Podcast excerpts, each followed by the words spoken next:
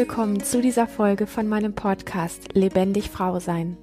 Du bist eine Frau, die wieder mehr Lebendigkeit in ihrem Leben möchte, die es nicht scheut, sich für ihren Erfolg, für die Liebe zu ihrem Körper, für eine erfüllte Partnerschaft und Sexualität voll einzusetzen und alles zu geben, dann bist du hier genau richtig. Mein Name ist Lilian Rungeriken und ich bin seit über 17 Jahren Therapeutin für persönliches Wachstum und Lebendigkeit. Und zum Thema persönliches Wachstum und Lebendigkeit gehört natürlich auch das Thema Sexualität. Heute möchte ich mit dir darüber sprechen, wie sich dieses typisch sexy geben wollen, beziehungsweise das machen, was man glaubt, beziehungsweise was Frau glaubt, was Männer antörnt und was Männer toll finden und verführerisch finden, wie sich das so ganz und gar nicht richtig anfühlen kann. Und da glaube ich, ähm, lass uns mal ohne viele Umschweife direkt reinspringen in die Frage, beziehungsweise die Zeilen, die mir zu diesem Thema geschickt worden sind. Und ich bin mir sehr sicher, dass du, wenn es dir nicht so geht, zumindest selber viele Frauen kennst, die dir schon davon erzählt haben. Also zumindest ich kenne viele, die gesagt haben, das, was ich ähm, in meiner Partnerschaft an Sexualität erlebe oder wie ich glaube, mich geben zu müssen, das fühlt sich irgendwie nicht richtig an. Genau, die Zeilen dazu lauten zum Thema Sex. Ich habe wirklich auch erschreckend festgestellt, dass ganz viel von diesem sich typisch sexy geben wollen, beziehungsweise das machen, was ich glaube, was Männer antörnt oder verführerisch finden, nur und ausschließlich aus dem Grund geschieht, weil ich Macht will. In Klammern und dahinter natürlich das Gefühl, dass ich keine Macht habe. Das heißt, ich bzw. mein Körper fühlt sich null wohl damit, klassisch verführerisch zu sein. Im Gegenteil, das ekelt mich total an. Und trotzdem gibt es mir, in Anführungsstrichen, Sicherheit. Auch hier ist es echt krass zu bemerken, wie tief das sitzt und erschreckend, wie viel Angst ich, in Klammern auf einer Ebene, vor Mann, insbesondere im sexuellen Setting, habe. Ich übe tatsächlich, weil mir das alles so auffällt, immer öfter, während des Sex richtig unsexy Sachen zu machen. Es fühlt sich einerseits freier an, andererseits ist da eine Angst und eine Riesenunsicherheit, was das letztlich für Konsequenzen und für Folgen für mich und meine Beziehung hat. Ziemlich auf den Punkt gebracht ist ein Thema, was mir von so vielen Frauen entgegengebracht wird. Und an der Stelle ist es relativ egal, ob du in einer Mann-Frau-Beziehung lebst, beziehungsweise dieses Thema Angst vor Männern ist natürlich eher präsent, wenn wir in einer Mann-Frau-Beziehung leben, als wie wenn du mit einer Frau zusammenlebst oder anderen Geschlechtern zusammenlebst. Aber letztendlich ist es so eine Thematik, die, ich glaube, einen Ursprung hat, der vielen von uns gar nicht wirklich richtig bewusst ist und der uns lenkt und leitet und uns unglücklich sein lässt im Bereich Sexualität, im Bereich Intimität, ähm, meistens mehr in Beziehung mit anderen als nur mit uns alleine. Aber auch da prägt es uns, wenn wir uns da so ein bisschen rein, wie soll ich sagen, reinwagen wollen in die Thematik, die dahinter stehen könnte. Also du kennst mich vielleicht ein bisschen und weißt, dass die Ideen, die ich hier in dieser Folge jetzt auf das Buffet schmeiße, sag ich mal, dass es einfach Ideen sein dürfen für dich, mm, ein paar neue Gesichtspunkte anzuschauen, die dir vielleicht bisher noch nicht so ähm, bewusst waren oder auf die du selber noch nicht gekommen bist, Ideen hier aufs Buffet zu schmeißen, die einen anderen Blickwinkel auf dieses Thema schenken können, wenn du das möchtest. Und natürlich musst du nichts von all dem als deine Wahrheit erkennen und kannst bei deiner ganz eigenen Wahrheit bleiben. Ich habe immer gemerkt, dass mir persönlich das unglaublich viel geschenkt hat, ähm, ja, alternative Sichtweisen zu dem, wovon ich überzeugt gewesen bin, einen Großteil meines bisherigen Lebens zu bekommen, um ja, das, was mich so geprägt hat, tatsächlich ein Stück weit auch in Frage stellen zu können. Und vielleicht daran nicht mehr so glauben zu müssen, an diesen Bildern nicht mehr so anhaften zu müssen, wie ich es teilweise zwanghaft gemacht habe, weil ich keine Alternativen hatte. Und diese Alternativen möchte ich gerne hier in diesem Podcast, insbesondere hier heute in dieser Folge zu diesem Thema auf das Buffet legen. Und wenn wir von ähm, Macht sprechen, sind wir ja relativ schnell noch am Thema Ohnmacht dran. Also der Satz hieß ja, mh, mm,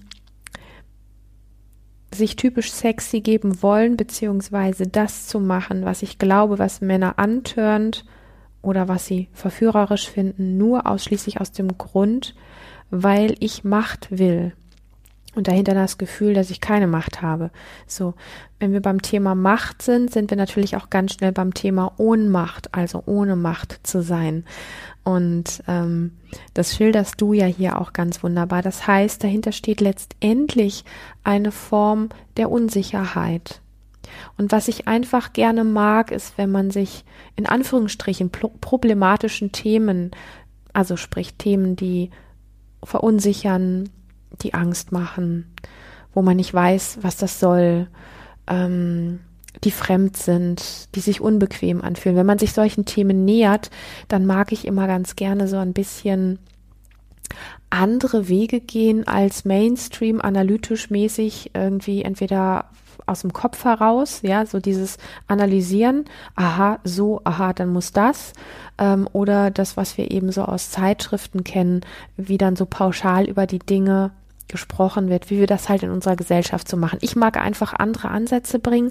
Also wenn wir über dieses Thema sprechen, du möchtest Macht haben, weil du spürst, dass du eigentlich keine hast, ähm, behaupte ich einfach mal, irgendwo geht es auch um dieses Thema Ohnmacht, sprich ohne Macht zu sein, weil Ohnmacht, ohne Macht zu sein, heißt immer ein Stück weit auch unsicher zu sein, was denn dann das Richtige ist. Immer dann, wenn wir ohnmächtig sind, also unsicher sind, ähm, und Ohnmacht ist an der Stelle natürlich schon eine sehr recht große Form von Unsicherheit, dann versuchen wir recht schnell in irgendeiner Form Sicherheit zu erlangen und ähm, auf altbekannte Strategien und Muster in uns selber zurückzugreifen, von denen wir bereits die Erfahrung gemacht haben, dass sie funktionieren. Und das ist nichts Verwerfliches, das tun wir in allen möglichen Situationen. Und es funktioniert natürlich auch, ähm, recht gut, wenn wir diese, diese Strategie mehrfach ausprobiert haben, vielleicht schon als kleines Mädchen oder als junge Frau und einfach gemerkt haben, mit dieser Strategie, wenn ich auf die und die Art gefalle, und da geht es ja hier darum, ähm, ja, du machst etwas, wo du glaubst oder die Erfahrung gemacht hast, dass es Männer antörnt, dass Männer das verführerisch finden, dann findest du in der Art und Weise, wie du das tust, findest du eine Form der der Sicherheit. Das heißt, du befreist dich aus dieser Unsicherheit.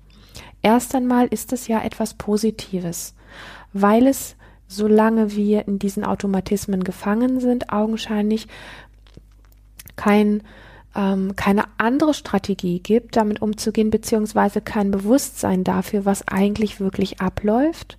Und ich mag tatsächlich so immer diese Taschenlampe wie in so einen dunklen Raum reinleuchten und gucken, hey, ähm, wir spüren zwar, wir haben Angst vor diesem dunklen Raum und wir machen aus diesem Grund immer die Augen zu oder immer eine bestimmte Art und Weise, damit wir da gut durchkommen. Aber die Taschenlampe anzumachen, finde ich oft ein bisschen spannender. Also, wir nähern uns so ein bisschen an, warum wir dann solche Sachen anwenden. Und ich weiß aus keine Ahnung wie viel hunderten Gesprächen oder tausenden Gesprächen mit Frauen, dass es wirklich unfassbar viele Frauen gibt. Das heißt, du bist damit nicht alleine. Mit diesem, du glaubst zu wissen, was Männer antörend finden, du glaubst, was sie verführerisch finden und du tust das, weil du dich dann in dieser Art und Weise irgendwie sicher fühlst mit dieser Rolle das und das abzuliefern. Und vor allen Dingen auch so eine gewisse Gewissheit hast, dass der Mann ja auch gelernt hat, dass das so ist, sprich er auch glaubt und weiß, dass das so richtig ist, er dich also nicht ablehnen kann, er dich nicht von der Bettkante stoßen wird. Je mehr du dieses Bild erfüllst, glaubst du, ähm, wird alles gut. Der Punkt ist nur, du fühlst dich nicht wohl damit, also wird nicht alles gut. Das ist Mist. Also irgendwo stimmt an der Stelle etwas nicht, weil du schreibst hier, ähm, mein Körper fühlt sich null wohl damit. So klassisch verführerisch zu sein. Im Gegenteil, das ekelt mich sogar. Und da sind wir an diesem Punkt, dass die Angst oder die Unsicherheit, die hinter dieser Strategie ist, so groß ist, dass du sogar etwas tust, obwohl es dich ekelt. Und ich sag mal, auf einer gewissen Ebene ist das natürlich schon krass. Und auf einer anderen Ebene macht es auch einfach sichtbar, wie groß die Angst oder der Schmerz dahinter ist, die Verlustangst oder ähm, des Nicht-Gefallens oder was auch immer. Also die Strategie ist nicht einfach nur irgendeine oberflächlich gewählte, sondern sie hat wirklich einen, einen tiefen Ursprung, weil wenn wir etwas über Ekel hinaus, also über eine tiefe, äh, ein tiefes Ablehnungsgefühl hinaus tun, dann ist wirklich was, ähm, wie soll ich sagen, ohne es jetzt dramatisch zu machen, dann übergehen wir uns schon sehr krass, weil dahinter diese Angst, diese Ohnmacht, diese Unsicherheit ein entsprechendes Ausmaß hat. Und ich will das gar nicht dramatisieren, weil diese Form des sich selber Übergehens relativ, ja, alltäglich ist, was uns Menschen anbetrifft, was uns Frauen anbetrifft in Bezug auf Partnerschaft und Sexualität. Und gleichzeitig mag ich eben aber mit dieser Taschenlampe so ein bisschen wie mit so einem Brennglas auch da drauf leuchten und sagen, hey, ähm, was, was geschieht hier konkret? Warum tun so unfassbar viele Frauen über das Gefühl von tiefer Ablehnung und Ekel hinaus Dinge, die sie eigentlich nicht wollen und wo sogar ihr Körper eigentlich sagt, mag ich nicht, möchte ich nicht, muss ich durch, muss ich aushalten, muss ich abliefern, ähm, ich muss gut performen, das muss ich jetzt irgendwie hinter mich bringen, so. Wo wir eigentlich sagen könnten, es geht ja um die sogenannte schönste Sache der Welt. Und daran wird einfach wieder deutlich, wie, ja, wie es verkannt wird, dieses in Anführungsstrichen ja eigentlich so schöne Thema. Und ähm, was tun wir denn, wenn wir uns mit etwas unsicher fühlen? Was tun wir, wenn wir uns ohnmächtig fühlen, wenn wir keine andere Strategie haben? Wir ergreifen irgendetwas, was uns Sicherheit gibt. Und Sicherheit gibt uns in dem Moment, dass wir das abliefern. Und es gibt uns Sicherheit, lass uns das so ein bisschen aufblättern, ähm, weil es uns zum Beispiel gesellschaftlich so verkauft wird, dass wenn eine Frau dieses Bild abliefert, wenn eine Frau in die und die Rolle reinschlüpft, wenn sie so und so erscheint, ähm, dann wird sie gemocht, dann ist sie toll, dann ist sie sexy, dann funktioniert sie, dann funktioniert der Sex und so weiter. Also es gibt Sicherheit, weil es uns so verkauft wird. Und ich weiß, dass ich da manchmal, wenn ich das so sage, ähm, an Bildern rüttel, die so stark in uns drin sind, weil sie das Thema ansprechen, was uns alle anbetrifft, dass wir nämlich an unseren eigenen Überzeugungen einfach selber mal rütteln dürfen. Also wenn für dich das Thema Sexualität mit dem Geschilderten, worum es hier geht, alles fein ist und alles gut ist, dann musst du natürlich an gar nichts rütteln. Wenn du aber zu den Frauen gehörst, die auch nur im Ansatz von diesem Thema irgendwo wie betroffen sind und sich angesprochen fühlt, dann möchte ich dich einfach einladen, an diesem vermeintlichen Zahn der Sicherheit einfach mal rütteln zu lassen und dieses Bild von wie Sex zu laufen hat, wie verführerisch sein ähm, aussieht und so weiter, ähm, das mal wirklich in Frage zu stellen. Und das kostet scheiß viel Mut. Ich bin einfach mal so ein bisschen krass an der Stelle und sage wirklich, es kostet scheiß viel Mut. Ich kann das deswegen sagen, weil ich selber irgendwann mal an diesem Punkt auch stand, alles das, was meine Bilder waren von, ah, so geht das, so ist Frau sexy und so weiter in Frage zu stellen. Und es war so spooky, das war so komisch, das war so, darf ich das? Was mache ich da? Wenn das Bild nicht mehr stimmt, wenn das eigentlich gar nicht stimmt, ja, was ist denn dann eigentlich sexy? Was ist denn dann eigentlich verführerisch? Und das war so wie, als würde ich einen Spagat machen müssen. Etwas in mir hat dann Neugierde gefangen und wollte da weiter und etwas anderes hat versucht, an diesem Alten festzuhalten und ähm, fürchterlich dagegen anzukämpfen, das in Frage zu stellen, weil es einfach zu eigenen Überzeugungen geworden ist. Und weil Mainstream mh, mm, gesellschaftliche Haltungen dazu, die Bilder, die wir in Zeitschriften, in, im Internet, ähm, in Pornos, in ähm, allen möglichen Settings einfach sehen, diese Bilder einfach immer nur wieder bestätigen. Und alles, was von außen x hunderttausendfach bestätigt wird, das glauben wir halt. Punkt. Ja. Und das jetzt in Frage stellen, uiuiui, das kann sich gefährlich anfühlen und ähm, ja, den Boden, auf dem man steht, auch so ein bisschen wackelig werden lassen. Und das ist so letztlich das, wo ich sage, da hört halt diese Sicherheit auf. Ich habe ja eben gesagt, wenn wir so sind, dann gibt uns das Sicherheit, weil es uns so verkauft wird. Und der zweite Punkt ist, weil es scheinbar alle so tun. Und auch daran messen wir natürlich das, was falsch und richtig ist. Wenn alle das so tun, dann muss es ja so sein. Wenn fast alle Frauen auf die Art und Weise Spaß haben, so wie es uns verkauft wird, dann muss es ja auch mir Spaß machen. Und wenn es mir so nicht Spaß macht, dann ist mit mir was verkehrt. Ja, also ich plaudere so ein bisschen aus dem Nähkästchen, weil das ist ja das, ähm, so wie es mir letztlich auch gegangen ist, dass ich angefangen habe, mich selber in Frage zu stellen. Das ist ja so verrückt das ist so unfassbar verrückt. An diesem Punkt sind die meisten von uns so geprägt, so wie ich selber auch gewesen bin und teilweise auch immer merke, dass da auch immer noch was anklingt, dass wir dann nicht sagen, die spinnen doch alle, wie die das machen, das ist, ist doch schrecklich. Nein, wir sagen, oh, die machen das alle so, das sieht toll aus, alle Männer sagen das, dass sie das so wollen, alle Frauen sagen, dass sie das toll finden. Oh, mit mir muss was verkehrt sein. Oh mein Gott, mein Körper ist krank. Der springt darauf nicht an. Ich finde das gar nicht sexy. Eigentlich ekelt mich das. Oh, ich glaube, ich habe einen an der Klatsche. So, das war jetzt O-Ton Lilian vor ein paar Jahren, ähm, wie es da in mir getickt hat. Und was macht das? Das stellt mich selber so sehr in Frage, dass irgendwie überhaupt nichts von mir übrig bleibt, weil wenn man sich selber als komplett verkehrt betrachtet und an sich selber so sehr zweifelt, ähm, das ist nicht witzig, ja. Das ist so wie wenn einem wirklich, ja, der Boden weggezogen wird und ähm, einfach so diese, dieser, dieses Brandzeichen auf die Stirn eingebrannt wird, du bist verkehrt, mit dir stimmt was nicht. Alle anderen sind richtig, du hast echten Knall. Ähm, ja, das ist so ein bisschen wie vor anderen bloßgestellt zu werden. So ganz, ein ganz unangenehmes Gefühl.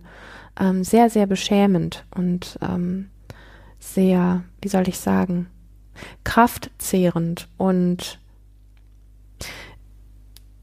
ich komme nochmal zurück. Also wir machen diese Performance, weil sie uns Sicherheit gibt. Ich habe das eben gesagt. Es wird uns so verkauft scheinbar tun das alle so. Und der dritte Punkt, der jetzt noch dazu kommt, ist, ähm, wir tun das und es gibt uns Sicherheit, weil wir so sehr im Kopf sind und in diesen Bildern gefangen sind. Und das ist dann so ein bisschen das, worauf ich letztlich nach einiger Zeit des Forschens und des, ja, mich Umschauens gekommen bin, weil auf der einen Seite habe ich das Gefühl gehabt, diese Idee, dass an mir was verkehrt ist, die vernichtet mich. Und gleichzeitig gab es diesen kleinen zornigen Anteil in mir, der gesagt hat, es kann nicht sein, es kann nicht sein, es kann nicht sein, dass ich etwas, was sich so verkehrt anfühlt, ähm, dass das richtig sein soll. Und dass das für mich irgendwie funktionieren soll, wenn ich in aller Tiefe weiß, dass es für mich so nicht funktioniert. Und dieser kleine zornige Teil, ähm, der hat mir irgendwo wieder Kraft gegeben. Und ich habe ihn ähm, ein bisschen gefüttert und ein bisschen genährt und habe gemerkt, dass mir das gut tut. Und ich stand immer so ein bisschen wie in einem Feuer. Ich stand immer so ein bisschen wie in einem Spagat. Da war dieser kleine zornige Teil, der gesagt hat, nein, das fühlt sich so nicht richtig an. Ähm, und dieses ganze andere, ja, wie soll ich sagen, diese ganzen anderen äußeren Bilder, Eindrücke, die Gesellschaft, alle anderen Menschen um mich herum und so weiter, die eben bezeugen, tagtäglich bezeugen, nur so ist es richtig und alles andere ist verkehrt. Und ich bin dann auf den Trichter gekommen, diesen kleinen zornigen Anteil in mir einfach weiter zu nähren und mich da auf die Suche zu machen, zu gucken, irgendwo muss es doch etwas geben, was das bestätigt, was ich empfinde. Und je mehr ich mich auf diesen Teil konzentriert habe und diese Mainstream-Bilder, diese Meinungen ähm, und das, was uns so beigebracht wird, in den Hintergrund habe gleiten lassen, desto mehr sind mir dann auch einfach Bestätigungen entgegengeflogen und ich habe einfach gemerkt, Lilian, du bist an der Stelle gar nicht verkehrt. An dem, was du da empfindest, ist irgendwie, auf irgendwelche Art und Weise ziemlich was richtig. So. Und an dem Punkt ist dann dieses Thema, weil es ja sich immer alles um Sicherheit dreht, dass ich so unsicher war, ob ich da auf dem richtigen Weg bin und nicht doch irgendwas an mir verkehrt ist. An dem Punkt habe ich dann gemerkt, wie sich wieder eine Form der Sicherheit einstellte. Mir selber mehr zu vertrauen als dem, was von außen auf mich einströmt und versucht, mir meine Kraft und meine Macht wegzunehmen. Und da sind wir auch so ein bisschen an einem ganz wesentlichen Schlüsselpunkt. Wir alle sind sehr im Kopf und in diesen Bildern gefangen.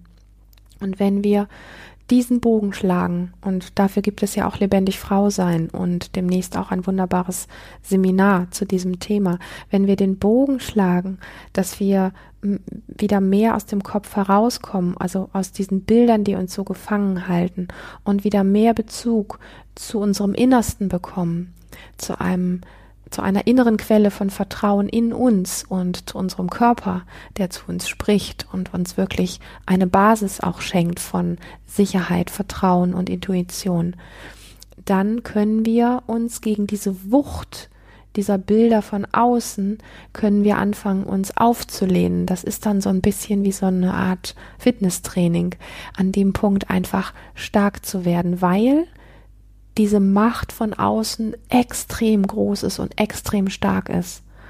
Und an dem Punkt wieder so gut bei sich zu landen, das hört sich jetzt ganz komisch und easy an, aber es ist ehrlich gesagt gar nicht so easy und auf eine andere Art und Weise ist es doch sowas wie easy und auch selbstverständlich. Ähm, diese Macht der äußeren Bilder dem etwas entgegenzusetzen, nämlich dieses innere Vertrauen, dass deine eigene Wahrnehmung stimmt und dass diese Bilder eben verkehrt sind. Und wenn dir hundert Leute gegenübertreten, die sagen, ähm, du bist aber komisch und du machst das aber verkehrt und so macht man das aber nicht. Und du weißt einfach, es ist mir egal, wie man das macht, ich weiß, wie ich es mache. An diesem Punkt wieder Kraft zu finden. Das ist es letztlich, worum es geht. Und es ist auf einer Ebene herausfordernd und auf der anderen Ebene ist es ein ganz natürlicher Prozess. Und ja, es ist auch an irgendwelchen Punkten sowas wie riskant. Und ja, es macht uns aber wirklich frei. Und ja, viele Frauen haben über diese Bilder gelernt. Und was wir dem einfach noch daneben stellen dürfen, ist, auch die Männer haben über diese Bilder gelernt, also über das, was von außen in uns einströmt. Und das bedeutet, dass Frauen inhaliert haben, so ist man verführerisch und sexy und Männer haben gelernt, so ist ein Mann verführerisch und sexy und dann treffen sich zwei mit Bildern vollgestopfte Köpfe, sage ich jetzt einfach mal, und spulen diese Programme ab, die sie gelernt haben. Und wenn von diesen beiden Wesen, beide haben Angst, wenn sie diese diese Bilder verlassen, die sie gelernt haben, wenn sie dieses Abspulen eines Programms verlassen, was sie gelernt haben, wenn sie das verlassen, wenn sie das nicht mehr so abliefern, dann sind sie verloren, dann mag der andere sie nicht mehr. Und der Mann hat genau die gleiche Angst, ähm, auch von einer Frau abgelehnt zu werden, auf seine Art und Weise, wie eine Frau das hat, von der Bettkante gestoßen zu werden, wenn sie nicht mehr das abliefert, was sie glaubt, was verführerisch und sexy ist.